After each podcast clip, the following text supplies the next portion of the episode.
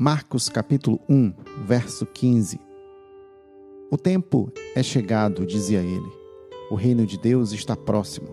Arrependam-se e creiam nas boas novas.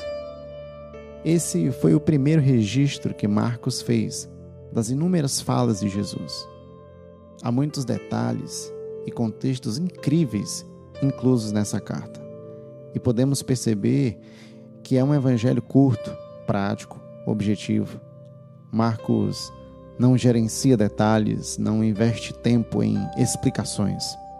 Parece que o tempo já estava próximo. E estava mesmo. Na verdade, não é assim que Jesus diz?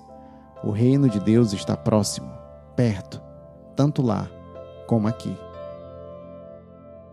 E fica a pergunta: isso deveria soar ameaçador?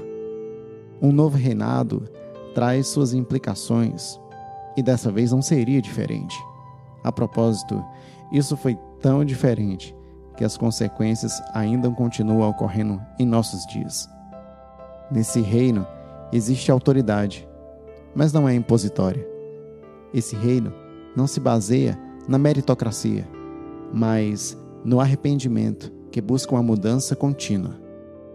Destronar o reinado corruptível dos corações indo de encontro ao nosso egoísmo, nossa insensatez, nossa insegurança e de tudo o que nos impede de viver uma vida plena segundo os princípios e valores que Deus preparou para aqueles que o amam. O convite de Jesus é sobre mudança. E não há dúvidas que mudanças são ameaçadoras. Colocam em xeque nossas convicções, a maneira de interpretar o mundo ao nosso redor e, acima de tudo, de enxergar aqueles que estão próximos de nós.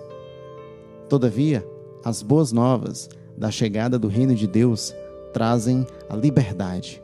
Sim, liberdade de uma vida presa ao pecado.